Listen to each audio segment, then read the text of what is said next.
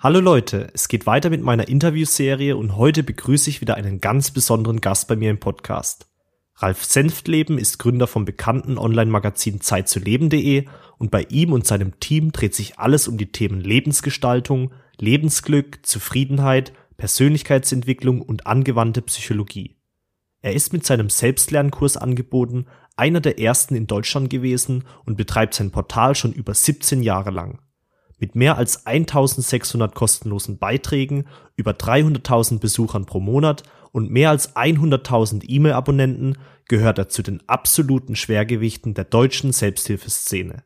Ralf, wenn du es noch nicht wusstest, du bist ein großes Vorbild für mich. Herzlich willkommen zu diesem Interview und schön, dass du hier bist. Ralf Senftleben. Hallo Ralf, wie geht's dir? Hallo Aljoscha, mir geht's hm, in Ordnung. Nein, mir geht's gut. Alles gut bei mir. Ralf, ich freue mich sehr, dass du heute da bist und ich, wir fangen auch direkt an mit dem Interview. Ja. Und zwar stelle ich den meinen Interviewpartnern immer als erstes die Frage, wer bist du und was machst du? Naja, einiges hast du ja davon schon gesagt. Ähm, ich bin da seit ein paar Jahren mit diesem Online-Magazin im Internet und ja, verbringe meine Tage quasi damit, nachzudenken und zu schreiben, planen und ja, man könnte sagen, ich verbringe viel Zeit damit, mir nützliche Dinge für andere Menschen auszudenken und ja, und, und was ich noch mache, ist, ich rede viel mit meinen Mitarbeitern, die mir dann quasi dabei äh, helfen, also nachzudenken und zu planen und zu schreiben und mir nützliche Dinge auszudenken das ist auf jeden Fall sehr gut, dass du diese Mitarbeiter hast, weil die können dir dann auch gutes Feedback geben. Ich merke das oft bei mir, dass mir ab und zu mal das Feedback fehlt und das ist auf jeden Fall eine tolle Sache, wenn man ein paar Leute hat, die einem Feedback geben können. Auf jeden Fall, auf jeden Fall. Und es ist auch gut, wenn man Sachen hat, die man ähm, wegdelegieren kann. Also ich bin ja, ich bin ganz gut in vielen Dingen und ich bin sehr schlecht in auch vielen Dingen. Und wenn ich diese Dinge, wo ich nicht so gut bin, eben an andere Leute abgeben kann, dann ist das für mich ein ein Segen, also eine große Unterstützung halt. Das glaube ich sehr gerne, ja. Ähm, wer warst du denn damals, bevor du das gemacht hast, was du heute machst? Ähm, ich war mal ein kleines Kind und dann war ich ein Schüler und dann war ich ein Gymnasiast, dann war ich ein Student und dann war ich ein Softwareentwickler und habe Software entwickelt und in der Qualitätssicherung gearbeitet, mhm. so bis ich 30 war, glaube ich, und dann habe ich mich selbstständig gemacht und habe wow. dieses Online-Magazin gegründet. Das ist ein mutiger Schritt gewesen. Nee, nicht wirklich. Ähm, das war die Zeit, wo du als Informatiker quasi jeden Job hätte, also hast ganz viele Jobs bekommen, weil das war diese Dot, äh, Dotcom-Boom-Zeit und mhm. ich, ich hätte, ich wusste, wenn das nicht klappt, dann kriege ich innerhalb kurzer Zeit wieder irgendwo einen Job. Also insofern, das war nicht so das große Risiko. Das ist der gleiche Grund, warum ich das auch probiert habe. Weil ich okay. bin ja auch Softwareentwickler von Haus aus. Ich habe ja auch Wirtschaftsinformatik studiert. Und äh, deswegen habe ich mir auch gesagt, falls irgendwas schiefgehen sollte, ich habe immer noch ein Backup. Genau, genau. Und Informatiker, ich glaube, ich weiß es nicht, ich kenne den Markt im Augenblick nicht, aber ich schätze mal, die werden im Augenblick auch immer ganz gut gesucht noch. Ne? Mhm. Ja, auf jeden Fall. Ralf, was würdest du denn sagen, warum machst du das, was du machst? Oh, weil ich es kann. nee, äh, ich habe mir, also ich würde sagen, ich habe mir einfach die Arbeit geschaffen, die, wo meine Interessen und meine Stärken gut in Übereinstimmung sind. Also ich habe einfach, ich interessiere mich für Persönlichkeitsentwicklung und ähm, kann Technik. Also dadurch, dass ich Informatiker bin, konnte ich auch die ganze Webtechnik am Anfang machen und ich schreibe unheimlich gerne. Das habe ich damals das erste Mal komischer, komischerweise gemerkt, als ich meine Diplomarbeit geschrieben habe, während meine ganzen Studienkollegen gestöhnt haben und das echt nicht gern gemacht habe, habe ich da gesessen und ich war, keine Ahnung, drei Monate fertig vorher, bevor ich den Abgabetermin hatte. Und da habe ich gemerkt, ey, das ist total mein Ding. Also ich schreibe halt gerne. Mhm. Und insofern habe ich die Sachen zusammengetan, die ich, also die mir entsprechen und habe daraus einen Job gemacht. Und das könnte man sagen, das ist der Grund, warum ich das mache. Ja, weil ich es wirklich ein bisschen, weil ich es kann, weil ich es mag. Und jetzt auf der inhaltlichen Ebene ist es so, dass ich schon immer ein Fan davon war, die Dinge zu erschaffen, die ich selbst brauche. Mhm. Also wenn ich, ich kann mich erinnern, ich hatte, ich hatte lange Zeit mal so, ein, so eine Phase, wo ich nicht so richtig wusste, ob das, was ich da mache mit dem Online-Magazin, ob das die richtige Richtung für mich ist. Also ob ich das auch lange weitermachen möchte, erstaunlicherweise. Also heute ist mir das alles klar, aber damals war mir das nicht klar. Mhm. Und dann habe ich mich ganz viel mit Berufszielfindung äh, beschäftigt und mit Stärken finden und ja, mit den eigenen Werten auf den Grund gehen und alles, was man so in dem Bereich macht.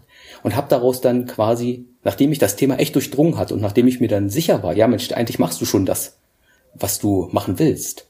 Mhm. Aber ich hatte dann dieses ganze Wissen über Berufszielfindung und habe daraus einen Berufszielfindungskurs gemacht. Und ja, und so genau so sollte es ja auch sein. Genau. Dass man von seinem eigenen Wissen letztendlich andere profitieren lässt. Genau. Und so, so habe ich das irgendwie schon immer gemacht. Immer wenn ich ein Problem habe, dann habe ich einen habe ich einen Kurs draus gemacht oder habe das in irgendeiner Form in einen, in einen Mehrwert für unsere Leute geschaffen. Mhm. Und das ja. ist auch, das ist auch so ein. Sorry, wenn ich dich unterbreche, aber ich ja. wollte noch, noch kurz dazu sagen, dass du ja schon sehr, sehr viele Kurse bisher produziert hast und das zeigt halt auch, dass du über dein Leben eben immer diesen Fortschritt machen wolltest. Du wolltest immer dich verbessern, du wolltest immer in deinen Fähigkeiten steigern und das hast du ja damit auch auf jeden Fall gezeigt. Das ist ja das, was Persönlichkeitsentwicklung ausmacht, nicht Ganz so. Genau, also ja. ein guter Freund von mir sagt ja immer, das ist, glaube ich, ein Spruch, den zitiere ich in jedem Interview. Aber deswegen sollst du da auch nicht zu kurz kommen. Der sagt, der sagt immer, es ist, wenn man sich als Mensch entwickelt, dann werden, dann bist du nicht irgendwann problemfrei, dann werden deine Probleme nur interessanter. Die Qualität steigt der Probleme, genau. Genau, also die werden einfach, die werden äh, anspruchsvoller und auch ein bisschen tief, tiefgehender, sag ich mal.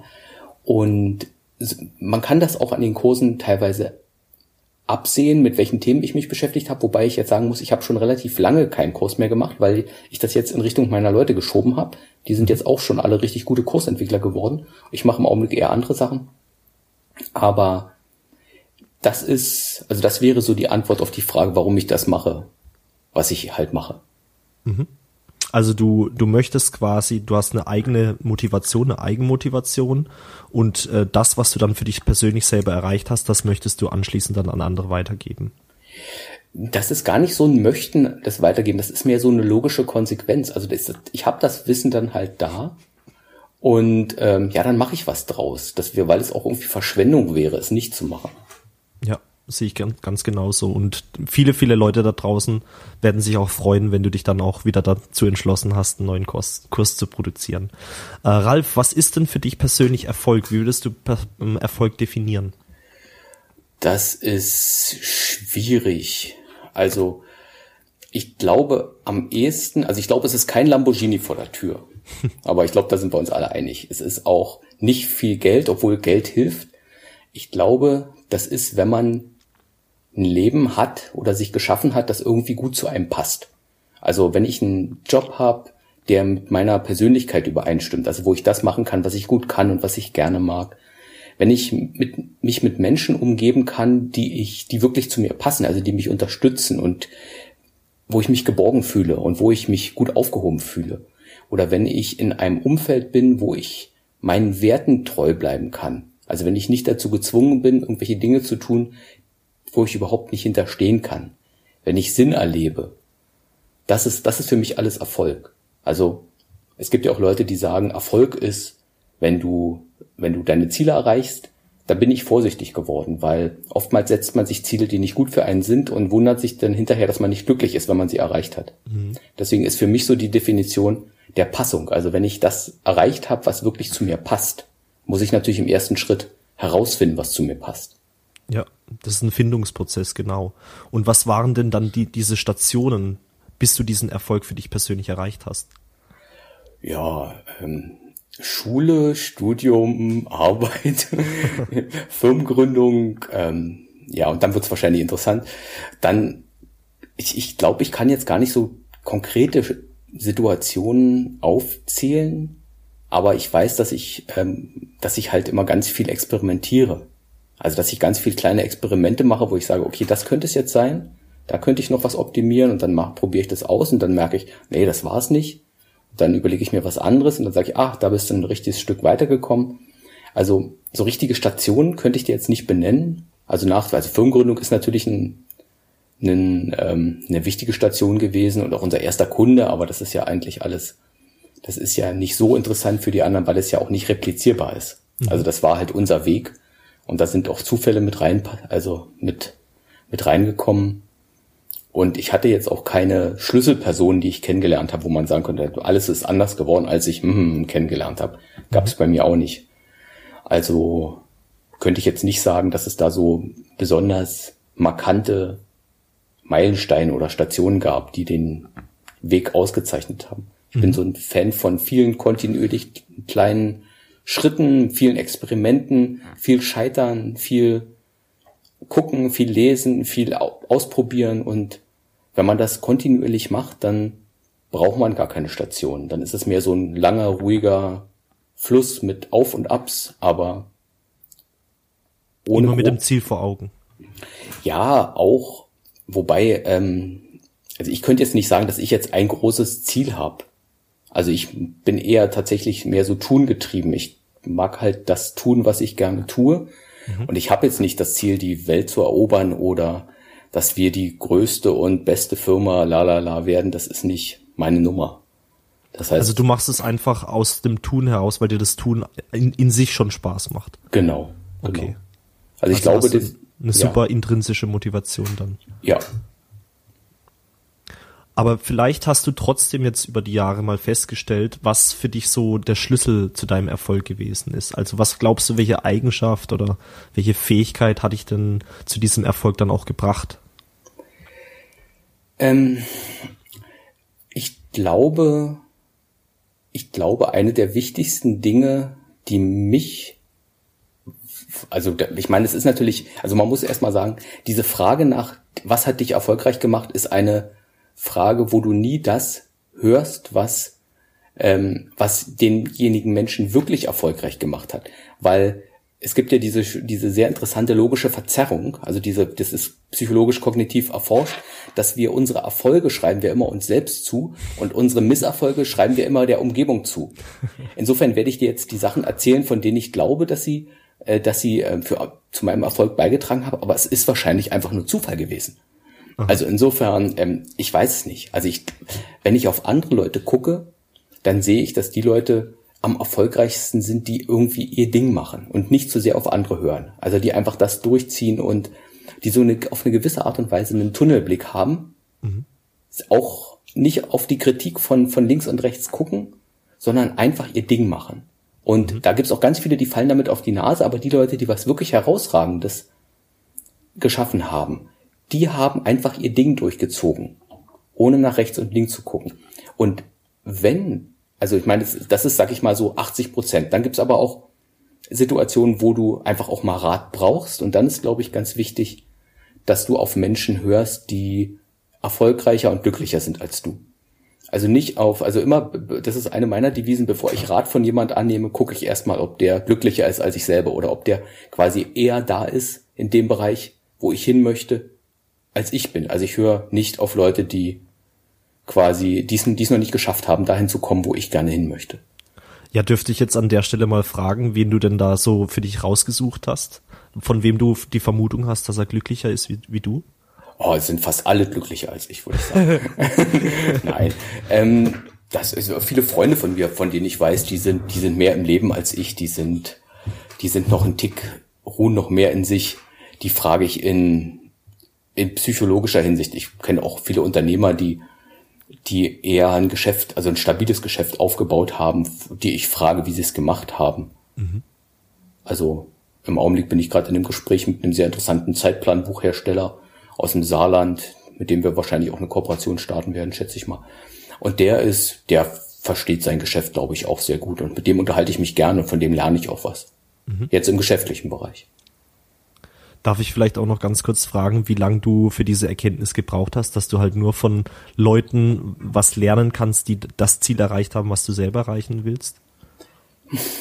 Das kann ich gar nicht so genau sagen. Ich bin nicht so gut mit Vergangenheit. Ich gucke immer so viel in die Zukunft, aber das bin ist immer sehr. Gute Einstellung, ja. Nee, das ist keine Einstellung. Das ist eher so, wie ich gestrickt bin. Ich bin, ich vergesse auch Sachen in der Vergangenheit relativ schnell. Ich kann auch nicht jetzt sagen, war das jetzt 2004 oder 2005? da bin ich, da habe ich keine, keinen guten, keine gute Verdrahtung in meinem Gehirn in die Region, wo was Vergangenheit angeht. Aber ich glaube, das habe ich schon relativ lange. Aber ich könnte es jetzt nicht an einem bestimmten, eine bestimmte Situation koppeln oder an eine bestimmte Lernerfahrung. Mhm. Also ich weiß, früher habe ich natürlich noch mehr nach links und rechts geguckt, was die anderen machen und war auch manchmal neidisch, dass ich gesagt habe, auch der ist so erfolgreich und die machen das ja so großartig. Das ist über die Jahre immer weniger geworden, weil ich dann auch viele von den Leuten, die ich bewundert habe, habe abstürzen sehen, wo ich dann gemerkt habe, huh, okay, die haben es doch nicht richtig gemacht. Mhm. Und mit der Zeit bin ich da einfach demütiger geworden, was mich selbst angeht, aber auch in Bezug auf, wenn ich auf andere gucke, dass ich halt weiß, dass wir alle nur mit Wasser waschen. Ganz genau, ja. So ist es definitiv. Ähm, ich habe hier jetzt als nächste Frage, wie dein Standardtagesablauf ausschaut, weil ich denke, einige Zuhörer hier, die würde es auf jeden Fall interessieren, wie du so deinen, deinen Alltag planst. Ja, wie du es schaffst, so viel Content rauszuhauen. Das kann ich mir vorstellen, dass das viele interessiert und ich glaube, das ist, ähm, das wird jetzt die große Enttäuschung werden, weil mein Tagesablauf ist absolut profan. Also ich stehe morgens auf, ich mache zehn Minuten Qigong, ich dusche, dann mache ich die Brotdosen für die Kinder fertig, dann bringe ich meinen Kleinen in den Waldkindergarten, dann schreibe ich für 20 bis 30 Minuten und da schreibe ich jetzt nicht Texte, sondern schreibe ich für mich. Also so, um meinen Kopf klar zu kriegen, den Tag zu ein bisschen zu planen, aber auch wenn mir gerade irgendwas auf der Seele drückt, dann schreibe ich darüber. Also das ist so Psychohygiene. Mhm.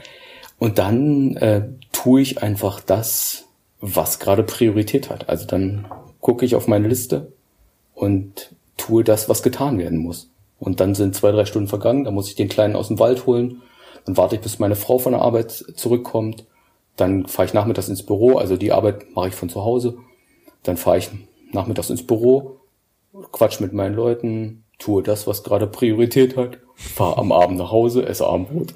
Und da ist kein, da ist jetzt kein großes Geheimnis dahinter. Mhm.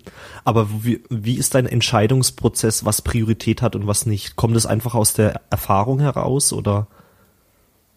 Ja, ja. Also das ist, das ist, also ich bin ein großer Fan von einer, von einer Planungsmethode. Das, ähm, das heißt TOC, TOC oder Theory of Constraints.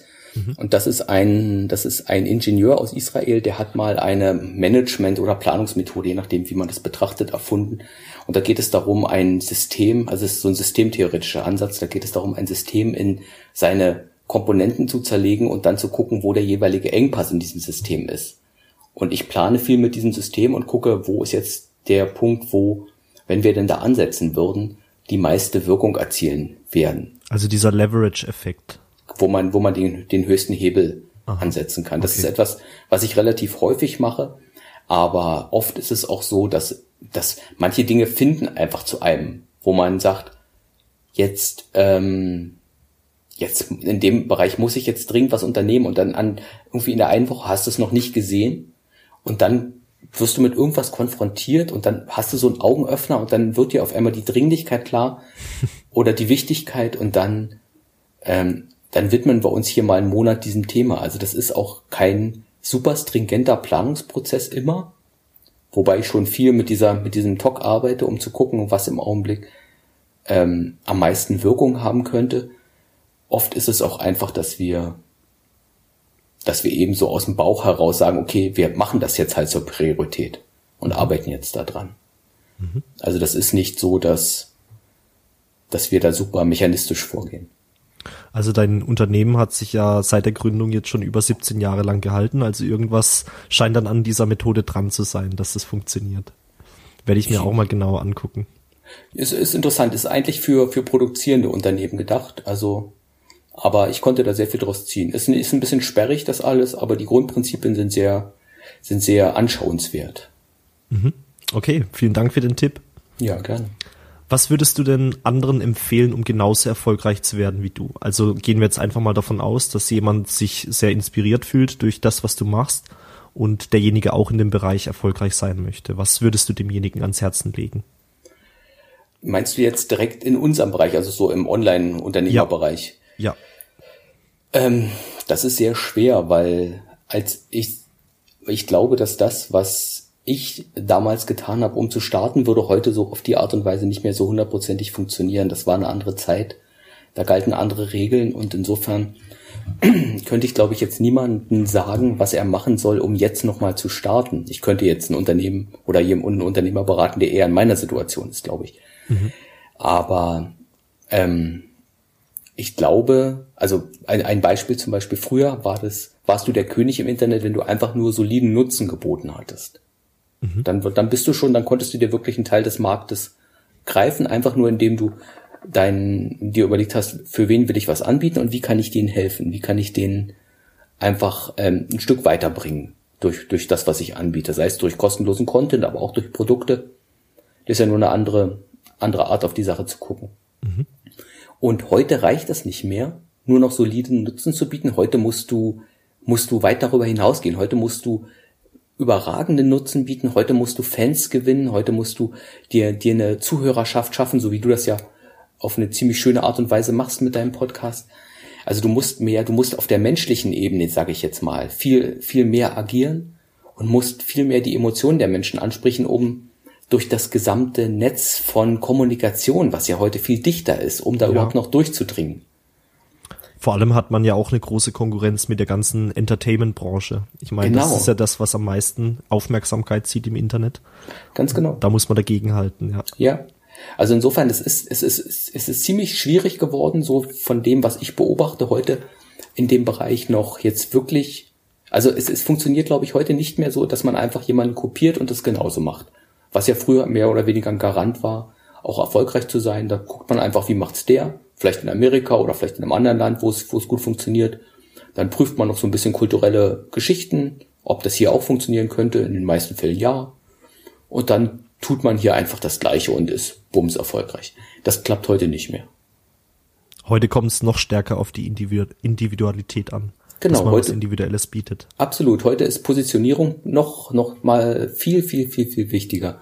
Und auch ähm, das, was Seth Godin so als in seinem Buch Purple Cow besch ähm, beschreibt. Also, dass du heute tatsächlich viel mehr Profil haben musst. Du musst heute viel bemerkenswerter sein und mhm. musst, so wie Sascha Lobo zum Beispiel mit seinem, mit seinem Iro. Mohawk, der, ja. Genau. Der hat, der hat aus sich einfach so eine Ultramarke gemacht. Der ist ein Erkennungssymbol.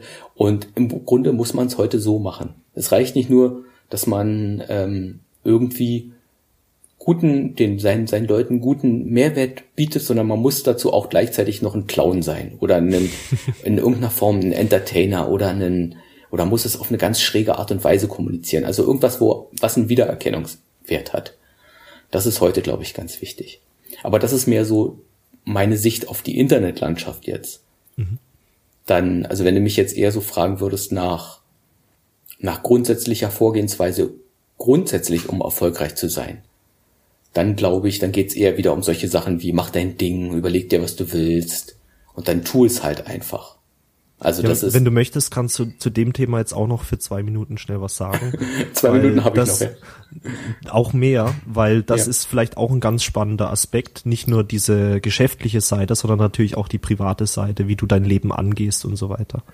Naja, das ist weniger, wie ich mein Leben angehe. Also auch, ja, ich benutze diese Vorgehensweise. Aber das ist mehr so, das ist für mich so, so eine Grundphilosophie, wie man überhaupt Ziele erreicht. Also darüber könnte ich vielleicht kurz noch was erzählen. Das ist, ähm, ich glaube, die, die allermeisten Menschen, die, wenn die sich ein Ziel setzen, diese, die gehen eben relativ psychologisch unvorbereitet an die Sache ran. Also die, die, die denken immer, sie müssten halt nur das tun, was getan werden muss. Und bis sie dann an die, an die erste Wand stoßen, die man so innere Widerstände nennt. Mhm.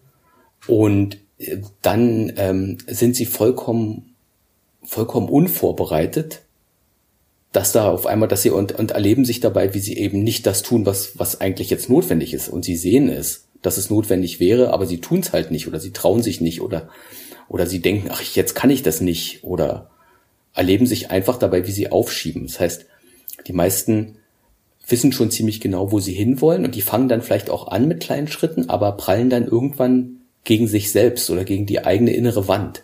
Mhm. Und da hören sie dann auf, statt zu sagen, okay, was, wo, wo bin ich denn da eigentlich gerade gegen geprallt? Und dann geht es und wie, eben. Und wie kann man das überwinden?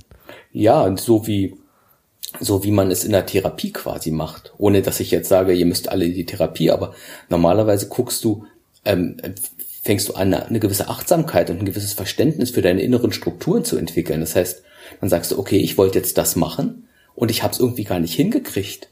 Und ähm, ich habe lieber Fernsehen geguckt oder ich habe jetzt oder ich habe auf einmal den Müll runtergebracht. Hey, ich habe noch nie den Müll freiwillig runtergebracht. Wie konnte das jetzt passieren? Und dann fängst du an, dich zu beobachten und versuchst in der Innenschau zu gucken, was da eigentlich los ist in dir drin und wie das dazu kommt, dass jetzt auf einmal so eine profane Aufgabe auf einmal nicht erledigt wird und du anfängst so Ausgleich, Ausweichbewegungen zu machen. Das heißt, du gehst in die Erforschung deiner Innenwelt und guckst, was dich eigentlich davon abhält, jetzt einfach das zu tun, was getan werden muss. Ist das jetzt ein Einstellungsproblem oder ist das, oder weißt du einfach nicht, wie du rangehen sollst? Manchmal ist es ja auch ein, ein, ein Wissens- oder ein Know-how oder ein Fähigkeitenproblem. Ich weiß, ich müsste jetzt eine Anzeige entwickeln, aber ey, ich habe noch nie eine Anzeige entwickelt. Wie soll ich denn da rangehen? Mhm. Und viele Leute bremst das dann komplett aus. Statt sich ein Buch in die Hand zu nehmen oder einen Kurs zu machen oder im Internet zu recherchieren, wie man am besten eine Anzeige macht, hören die dann auf an der Stelle, weil sie mit der inneren Unfähigkeit an der Ecke nicht umgehen können. Mhm. Das heißt, ja, und ich denke, genau das machen ja die Leute, die Persönlichkeitsentwicklung betreiben, dann auch richtig, dass sie sagen, jetzt ist diese Hürde da und jetzt schaue ich mir an, wie ich diese Hürde als nächstes meistern kann. Die sehen das Ganze eben als Treppenstufe. Genau, genau. Also das ist für mich so ein zentraler Punkt bei, bei jeglicher Form von Zielerreichung. Und mhm. da scheitern die meisten, dass sie, dass ja. sie engagiert an die Sache rangehen, bis sie das erste Mal an sich selbst abprallen und dann hören sie auf, weil sie das nicht verstehen, was da eigentlich passiert ist. Und dann sagen sie, oh, jetzt ist es mir eigentlich doch nicht mehr so wichtig. Mhm. Oder, oder, nee, ich kann das ja nicht. Ich habe das, ich habe es versucht, aber ich kann es nicht. Das ist, also, da entwickelt ja jeder so seine, seine eigene, sein eigenes Erklärungsmodell, warum er dann in der Situation gescheitert ist und wahrscheinlich auch noch, warum er nicht schuld ist daran. warum es die anderen waren, oder? Ja. Und äh, da ist eben wichtig, gerade für Leute, die auch im Internet was aufbauen wollen, oder eigentlich, eigentlich für jede Form von Selbstständigkeit, wenn ich, also ich beschränke das jetzt einfach mal auf den Bereich. Ich kann auch sagen, auch wenn ich ein Buch schreiben will oder wenn ich einen Roman schreiben will oder wenn ich ähm, irgendwas in, der, in die Welt bringen möchte, mhm. im kreativen Bereich. Das ist ja immer wieder das Gleiche. Ich habe ein Ziel, ich habe ein, eine gewisse Form von, von Sendungsbewusstsein, das heißt, ich möchte irgendwas in die Welt tragen Sei es ein Produkt, sei es meine Kunst, sei es eine Idee, sei es ein, ein Anliegen. Und ähm, dann setze ich mir das Ziel, gehe voran und pralle dann eben irgendwann an die, an die Gegenkräfte. Meistens eben von innen. Es gibt auch äußere Gegenkräfte, aber meistens sind sie tatsächlich eher im Inneren zu finden. Mhm. Ja. Eigentlich immer im Inneren fängt's an. Ja, jein. Also es gibt auch, gibt auch externe Gegenkräfte. Das ist dann der zweite Teil, dass man anfängt, seine Umgebung zu managen, sei es was Menschen angeht, aber sei es auch was Strukturen angeht. Also viele Ziele sind einfacher zu erreichen, wenn ich meine Umgebung geschickt einrichte, so dass sie eher zielfördernd ist als zielschwächend. Mhm. Ja, weil es ein zusätzlicher Support ist einfach, ja. Genau, genau. Also es können Menschen sein, es können aber auch einfach Gegenstände sein, die mir dabei helfen. Also wenn ich versuche, wenn mir Werkzeuge fehlen, dann ist das dann ist das ein Fehler in der Struktur, der einfach behoben werden kann, dadurch, dass ich mir eben das entsprechende Werkzeug zulege, mhm. um ein Ziel zu erreichen. Also wenn ich versuche, ein Haus zu bauen und habe keinen Hammer, habe ich ein Problem. Ne? Dann wird es auch sehr lange dauern, ja. Genau, und das ist, das kann man ja metaphorisch auf ganz viele andere Bereiche anwenden. Also auf ganz viele andere Zielerreichungsprojekte, sage ich mal. Oft fehlt uns einfach das, was wir bräuchten, um das Ziel zu erreichen, auf der Werkzeugebene, auf der Know-how-Ebene und das lässt sich ja relativ einfach lösen. Oftmals reicht eine Google-Suche.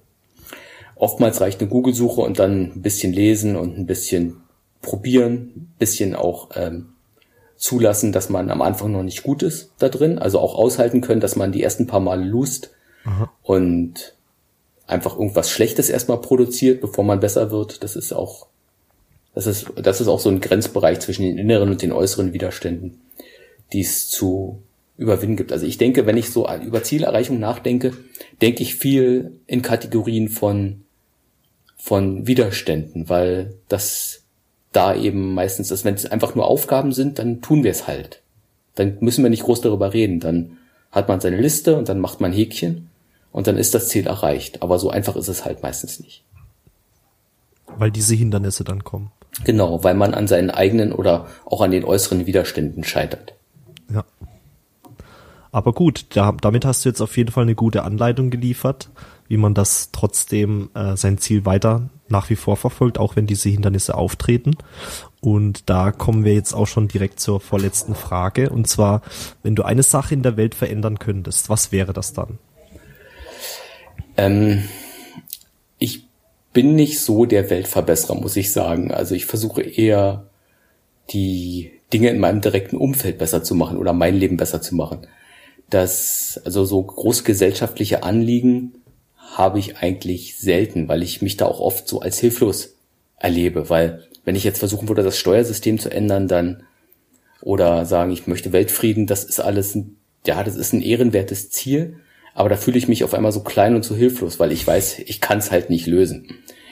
Und ähm, insofern, ich die, weiß nicht, ob, also vielleicht am ehesten noch, jetzt wo ich Kinder habe und damit konfrontiert bin, wie unser Schulsystem funktioniert, würde würd ich mir manchmal ein bessere Schulen wünschen für die Kleinen. Also auch so Schulen, in denen Lehrer nicht in die Situation gebracht werden oder in, in Situationen gebracht werden, wo sie halt nicht gewinnen können, einfach weil die Strukturen so schlecht sind. Da kann also ich dir absolut zustimmen bei dem Thema.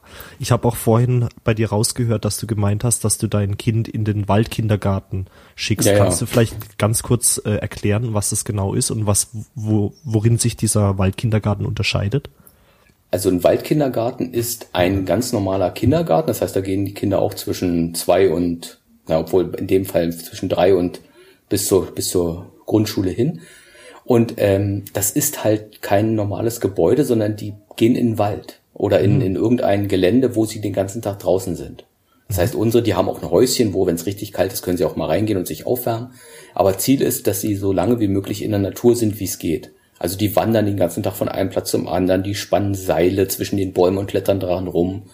Oder dann kommt äh, eine Frau, die mit denen Musik macht, aber alles auch draußen, die essen draußen und werden da quasi sehr naturnah, ähm, erleben sie die ersten Jahre, was meiner Meinung nach den Kiddies extrem gut tut. Auf jeden Fall, ja. Und ich denke, auch dieser Bewegungsaspekt kommt damit rein. Weil ja. sie ja in einem normalen Kindergarten auch meistens nur in der Gruppe halt da sitzen, irgendwas basteln oder sowas. Aber in dem Fall sind sie ja wirklich äh, die ganze Zeit am Laufen, Rennen, Springen und so genau. weiter. Ja, die, die sind eben die ganze Zeit draußen. Jetzt im Winter ist es für manche Mamas so ein bisschen Stretching, weil die ähm, ja dann, also man muss sich schon extrem gut anziehen. Die haben zig Lagen an, also die haben so eine super wolle Seideunterwäsche, die besonders warm ist und darüber noch ein Vlies und darüber noch eine Buddelhose und also die sind, die sehen so aus wie kleine Michelin-Männchen. Aber ich habe den noch nie frieren sehen, den kleinen jetzt. Also der ist noch nie zurückgekommen und hat gesagt, mir war kalt, sondern die sind, obwohl jetzt ja auch gerade minus fünf Grad waren Tag. Und das ist, das ist ein Waldkindergarten. Das gibt es eigentlich fast überall, soweit ich weiß, mittlerweile. Und das ist, also ich, nachdem man einmal in einem normalen Kindergarten gewesen ist, der vielleicht auch noch nach so einem neuen offenen System arbeitet, wo alle Kinder zur gleichen Zeit immer alles machen können, dann, also das war für mich der, wo ich gesagt habe, ich auf keinen Fall. Möchte nicht, dass, dass mein Kleiner da in dieser, in dieser absoluten Orientierungslosigkeit ähm, seine ersten drei Jahre verbringt mit, mit anderen Kindern zusammen, sondern da sind die nur 15 Kinder jetzt, wo, wo unser Kleiner ist und das ist eine sehr gute Sache. Ja, dann habe ich mal auf jeden Fall wieder was dazugelernt, weil ich kan kannte diese Waldkindergärten noch nicht. Und hm. ich denke, für den einen oder anderen Zuhörer wird es auch ein ganz spannendes Thema sein, wenn sie jetzt halt auch gerade in das Alter kommen, wo sie sich überlegen, wo sie ihre Kinder hinschicken. Genau. Äh, so, Ralf, die allerletzte Frage, aber auch keine unwichtige. Und zwar, an welchen Projekten arbeitest du denn gerade? Was wird man denn in Zukunft so von dir mitbekommen und hören? Also eine Sache, die uns gerade sehr ähm, intensiv beschäftigt, ist ein ist ein neues Training, was wir gerade, also was noch weit davon entfernt ist, fertig zu sein. Da sind wir gerade erst in den Konzeptions, in der Konzeptionsphase. Aber das ist ein Trainingsprogramm, was Menschen dabei hilft, Veränderungen wirklich längerfristig in ihr Leben zu zu holen. Also wir beobachten das immer, dass Menschen, wenn sie irgendwas in ihrem Leben ändern wollen, zum Beispiel sagen wir Essgewohnheiten oder Sportgewohnheiten oder alle, eigentlich alles, alles, wo man sagt, ich müsste mal lange, längerfristig da wirklich was anders machen in meinem Leben. Das ist, dass viele Leute so oszillieren. Die schaffen das dann drei Monate, sich hypergesund zu ernähren, um dann wieder ähm, nach den drei Monaten eher in so eine Gegenbewegung zu verfallen. Mhm. Oder ähm, jemand schreibt für, keine Ahnung, zwei Monate jeden Morgen seine Aufgaben auf, weil er sagt, es ist gut für mich. Wenn ich so fokussiert vorgehen kann, indem ich mir erstmal überlege, was jetzt meine wichtigsten Sachen sind und dann tue ich die auch, um dann, dann diffundiert das irgendwann weg. Das heißt, viele Veränderungsbewegungen, die Menschen machen, entweder ähm, schleichen die so im Alltag aus oder die Leute wirklich oszillieren so wie so eine Sinuskurve immerhin zwischen übertrieben gutem Verhalten und dann wieder komplett schlechtem Verhalten. Und dann in dem Augenblick, wenn das schlechte Verhalten zu schlecht geworden ist, dann sagen sie, oh, ich muss wieder was ändern und gehen wieder in dieses übertrieben gute Verhalten. Und dann ähm, ändert sich letztlich nie was, außer dass sie immer zwischen so einer gewissen Hyperaktivität und so einer gewissen Unzufriedenheit und auch schlechtem, ungesunden Verhalten eben hin und her wackeln. Mhm. Und da überlegen wir uns gerade etwas, was das, ähm, was das verbessern kann, dieses Verhalten? Ja, was, was Menschen in was das Know-how, aber auch die Struktur gibt, überhaupt erstmal das Problem zu erkennen und dann eine Art und Weise, sich selbst zu verändern, zu sich äh, in sich selbst zu integrieren, die eher, wo die Kurve eben nicht mehr wie so eine Sinuskurve ist, sondern eher wie so eine ganz langsam ansteigende Erfolgskurve, die natürlich auch mal ein bisschen hoch und runter gehen darf, aber eher kontinuierlich in eine Richtung nach oben geht. Mhm. Und das, das ist ein spannendes Thema, ja. Auf ja, jeden Fall. Das ist eben, ja, weil wir, weil wir eben auch gerade, wir, wir bieten viele Kurse an und wir kriegen sehr, sehr, sehr, also unsere, unsere Kunden sind sehr, sehr freundlich mit uns. Wir kriegen richtig gute Rückmeldungen darauf. Wir sehen manchmal halt auch, dass die Leute es machen, aber dann nach einer gewissen Zeit auch wieder in ihr altes Verhalten zurückfallen. Und das ist etwas, wo wir dann unzufrieden mit uns sind. Weil wir sagen, okay, ja, die Leute haben ihren, unseren Kurs, die haben den konsumiert und die haben das auch gemacht und das hat auch funktioniert. Aber nicht lang genug für unsere Verhältnisse, also für unseren Geschmack. Wir möchten tatsächlich längerfristig was bewirken und nicht immer nur so Teil dieser S-Kurve sein, also dieser Sinuskurve, der nach oben schwingt, weil wir denken uns, wenn wir für den Aufschwung verantwortlich sind, sind wir auch ein bisschen für den Abschwung verantwortlich und da möchten wir, da möchten wir unserer Verantwortung ein bisschen besser gerecht werden. Also dieses Thema, jetzt wo du es so ansprichst, ist auch für mich ganz spannend, weil ich auch im Moment gerade eine Lebenssituation habe, wo ich das auch bemerke, dass ich Gewohnheiten, die ich mir angeeignet habe, dass die wieder über die Zeit eben nachlassen. Also sag ruhig Bescheid, wenn das Ding fertig ist, dann gucke ich mir das auch mal an. Ja, gern, gern. Ja, ne, das ist also, das ist so Persönlichkeitsentwicklung plus, ne? Das ist, wie schaffe ich's, wie schaffe ich's, so Veränderungen langfristig oder wie man heute, heute sagt man ja nachhaltig, also so und möglichst schmerzfrei und möglichst auch mit so wenig Willenskraft wie möglich langfristig im eigenen Leben zu installieren. Das mhm. ist das, wo wir eben viel drüber nachdenken. Da sind wir noch nicht fertig, aber das ist unser Forschungsfeld im Augenblick. Das, da freue ich mich drauf. Lieber Ralf, vielen, vielen Dank, dass du dir die Zeit genommen hast und auch für deine sehr, sehr wertvollen Antworten, die du geliefert hast. Und äh, lieber Zuhörer, jetzt zum Schluss möchte ich dich noch auf ein Angebot von Ralf verweisen. Und zwar, wenn du jetzt auf psychologie-einfach.de slash Partner gehst, dann kannst du noch ein bisschen mehr über Ralf und seine Arbeit erfahren. Und ich bedanke mich jetzt schon mal fürs Zuhören und bis zum nächsten Mal. Dein Aljoscha.